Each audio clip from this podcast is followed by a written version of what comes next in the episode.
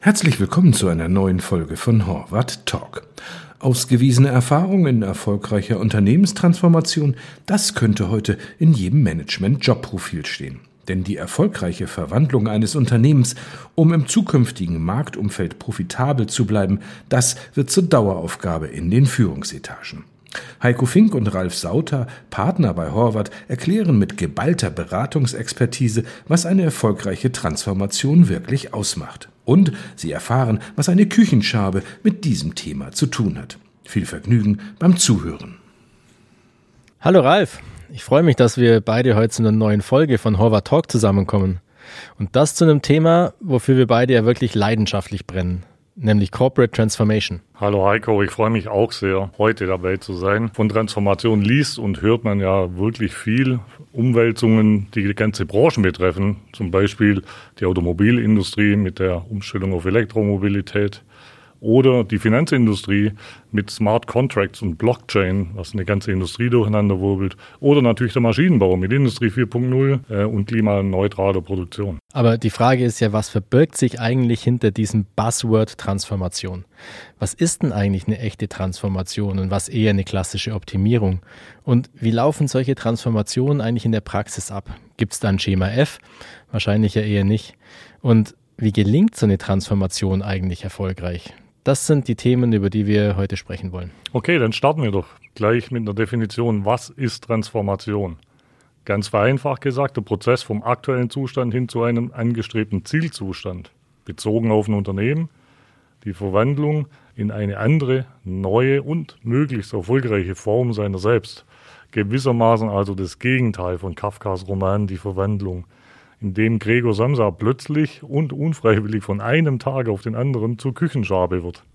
Die Verwandlung in eine Küchenschabe klingt jetzt tatsächlich nicht nach einer erfolgreichen Transformation.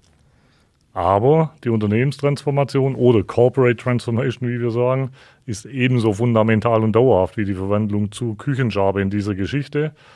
Der Wandel kann dabei das gesamte Unternehmen, sein Geschäftsmodell oder seine Strukturen betreffen. Aber jede Corporate Transformation ist anders und immer individuell vom Unternehmen her zu betrachten. Das finde ich einen ganz interessanten Gedanke. Es gibt also nicht die eine Transformationsreise, sondern sie ist viel mehr unternehmensspezifisch. Vor allem auch, weil die Auslöser und Treiber von so einer Transformation spezifisch sind. Zum Beispiel nehmen wir mal den Klassiker. Disruptionen im Marktumfeld. Also veränderte Kundenanforderungen, neue Technologien oder Ökosysteme oder neue Wettbewerber oder auch mal neue politische Vorgaben oder Regularien. Doch all die Punkte werden Grenzen verschoben, auf die sich ein Unternehmen ganz neu einstellen muss. Wir haben das ja auch in unserer diesjährigen CXO-Studie gesehen. Die beiden Top-Themen der befragten Vorstandsmitglieder waren die digitale Transformation und die Transformation aufgrund der Nachhaltigkeit. Die Zeit für solche Anpassungen wird für Unternehmen aber sicherlich immer kürzer. Das haben wir die letzten Monate ähm, auch gesehen, weil sich auch in vielen Industrien die Disruptionszyklen deutlich verkürzt haben. Das heißt aber auch im Umkehrschluss, dass es für Unternehmen in der Zukunft immer schwieriger wird, Rückstände in ihrer Marktposition wieder aufzuholen. Disruptionen im Marktumfeld sind sicherlich der wesentliche Treiber von Transformation. Ich denke da zum Beispiel an einen Kunden aus der Öl- und Chemieindustrie, eine Industrie, die in den kommenden Jahren durch die Energiewende und Klimaschutz eine signifikante Transformation vor sich hat. Dekarbonisierung ist da das Stichwort. Unser Kunde hat deshalb zusammen mit Partnern ein Projekt ins Leben gerufen, das überschüssige On- und Offshore-Windenergie nutzt, um grünen Wasserstoff im industriellen Maßstab zu erzeugen. Damit wird eine Dekarbonisierung von einer Million Tonnen CO2 pro Jahr erzielt. Und wenn das gelingt, ist das natürlich der Startschuss für ein komplett neues, nachhaltiges Geschäftsmodell. Das finde ich ein wirklich sehr gutes Beispiel. Und hier sieht man die Ursache ja ganz klassisch im externen Umfeld. Aber lass uns auch mal auf die internen Auslöser gucken. Ich kenne aus meiner Praxis zum Beispiel einige Unternehmen, gerade aus der produzierenden Industrie, die in den letzten zehn Jahren wahnsinnig stark gewachsen sind. Wir haben alle globale Lieferketten und internationale Standorte aufgebaut, haben aber die eigenen Prozesse, Strukturen und auch die Unternehmenskultur nie nachgezogen, weil sie vor lauter Wachstum dafür eigentlich gar keine Zeit hatten oder zumindest mal geglaubt haben, sie haben dafür keine Zeit. Jetzt geraten diese Unternehmen häufig ganz operativ an die Grenze des Machbaren, weil der bisherige Ansatz der Unternehmensführung einfach zu langsam oder zu komplex ist und somit auch die nächste Wachstumsphase deutlich erschwert wird. Spannend, Heiko. Lass uns mal zusammenfassen an dieser Stelle. Der Auslöser für die Transformation eines Unternehmens kommt also entweder aus der Marktseite, also durch soziale, politische, ökonomische, ökologische oder disruptive technologische Trends und damit veränderten Kundenbedürfnissen oder durch interne Treiber wie die finanzielle Ergebnissituation oder Renditeerwartungen oder eine notwendige strukturelle technologische Erneuerung oder auch eine zeitgemäße Unternehmenskultur. Aber Heiko, wie läuft so eine Transformation in der Praxis ab? Also auf jeden Fall hoffentlich nicht so ungeplant und unvermittelt wie die Verwandlung bei Kafka. Aber meiner Erfahrung nach gibt es da drei Ausprägungen von Unternehmenstransformationen, die sich in Ursachen und Zielstellungen unterscheiden und die man als CEO oder überhaupt als Führungskraft immer im Blick haben sollte.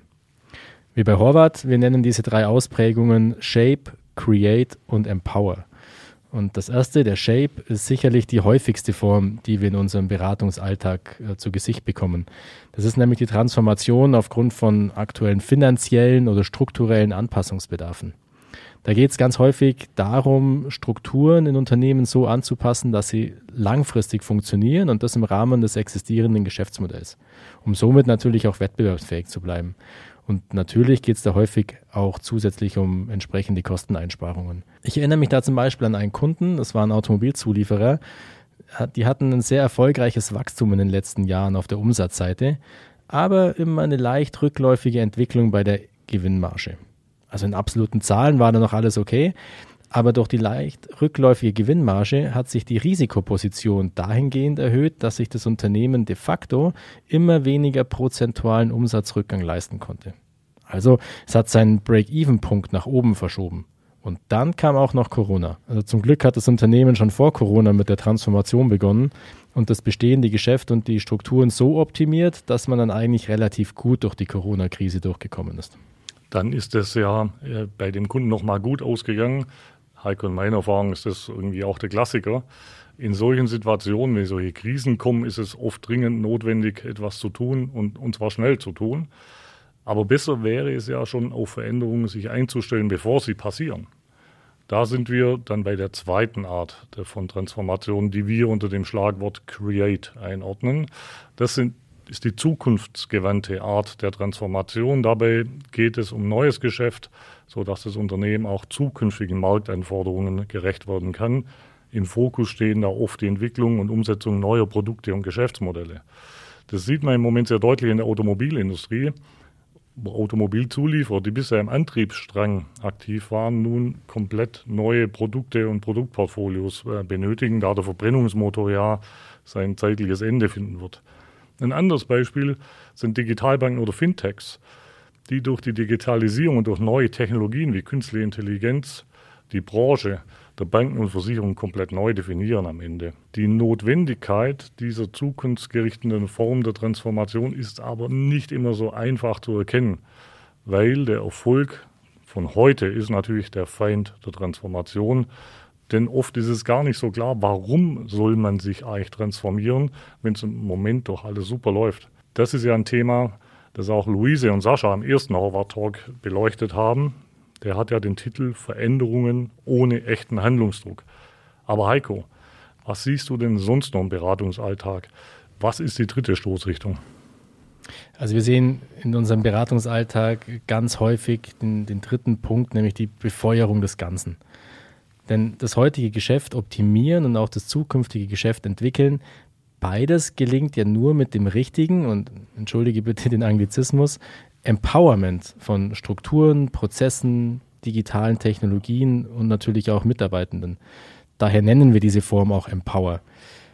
Dass die Belegschaft, also die Teams, maßgeblich über den Erfolg einer Transformation entscheiden. Das ist heute ja zum Glück überall angekommen.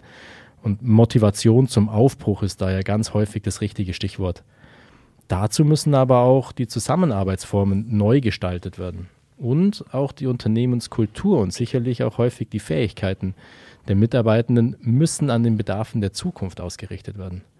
Das gilt übrigens auch für technologische und digitale Infrastrukturen, weil es hilft ja nichts, wenn ich neue digitale Vertriebskanäle bedienen möchte, intern aber noch in der digitalen Steinzeit unterwegs bin. Danke, Heiko. In der Praxis lassen sich also drei Formen Shape, Create und Empower identifizieren die einen Transformationsprozess unterschiedlich prägen. Alle drei Arten haben gemein, dass sie das Unternehmen ganzheitlich verändern, dass es erforderlich ist, eine schnelle Anpassungsfähigkeit an den Tag zu legen und eine ausgeprägte Anpassungsbereitschaft, und zwar aller Beteiligten.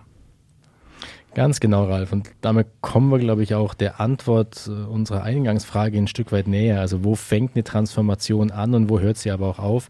Also was unterscheidet Transformationen von klassischen Optimierungen? Weil inkrementelle Optimierungen einzelner Bereiche, die gab es ja schon immer und diese führen natürlich auch kurzfristig punktuell zu Verbesserungen, aber sie haben auch nicht immer das große Ganze im Blick und sind auch oft nicht am strategischen Bedarf ausgerichtet. Nehmen wir doch mal zum Beispiel Optimierungen in einzelnen Funktionen. Also konkret am Beispiel der Forschung und Entwicklung. Natürlich kann ich da ganz, ganz viele Rädchen im Entwicklungsprozess verbessern. Aber so richtig effektvoll wird es doch erst, wenn Vertrieb, Einkauf, Entwicklung und natürlich auch die Produktion an einem Strang ziehen und den gesamten Produktentstehungsprozess optimieren. Also wirklich kommend von der Kundenanforderung über Baukastenlösungen und Entwicklung bis hin zu einer optimalen Auslegung der Produktion. Das heißt, optimiert werden sollte eigentlich immer unternehmensübergreifend, denn dann entsteht die stärkste Wirkung auf den langfristigen und nachhaltigen Erfolg. Und das natürlich, wie so häufig oder wahrscheinlich sogar immer im Unternehmensalltag, lieber heute als morgen. Absolut richtig, Heiko. Und meine Erfahrung ist, dass es am Ende auch um Entschlossenheit geht. Entschlossenheit, die Veränderungen wirklich voranzutreiben, alle Bereiche mitzunehmen und miteinander abzustimmen und den Blick nach vorne zu richten, natürlich idealerweise aus der Position der Stärke heraus. Im übertragenen Sinne könnte man zugespitzt sagen, starte eine Transformation. Es gibt nichts zu verlieren, aber viel zu gewinnen. Aber ganz so einfach ist es natürlich nicht. Über 50 Prozent der Transformation scheitern. Also lass uns deshalb mal auf die Erfolgsfaktoren von Transformation schauen. Gerne, Ralf. Also ein Kriterium, das du ja vorhin bereits schon mal kurz angesprochen hast, Motivation bzw. Ziel für eine Transformation. Also die klare transformatorische Idee, also die Geschichte, warum muss ich mich überhaupt verändern und vor allem, wohin möchte ich mich verändern?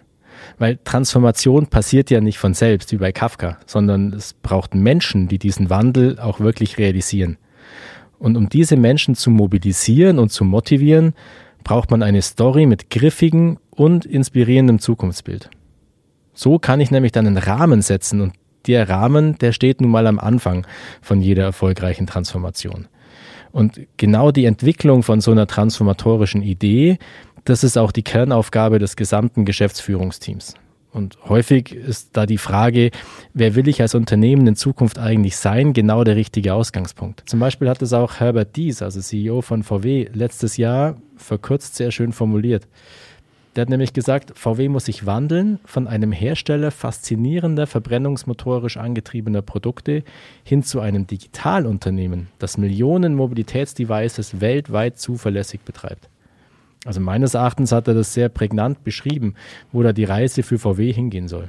Ja, finde ich auch ein absolut sehr gutes Beispiel. Ich habe noch ein anderes Beispiel von einem anderen Kunden, der in der Automatisierungs- und Elektrotechnik äh, unterwegs ist und die, die für sich definiert haben ein Zielbild, was man beschreiben kann, Empowering the All-Electric Society. Also ein sehr visionäres Zielbild, ein Unternehmen, was dazu beitragen wird, Klimaneutralität zu unterstützen mit den Produkten, mit der Elektrifizierung und damit auch eine sinnstiftende Komponente entsprechend mit einbringt.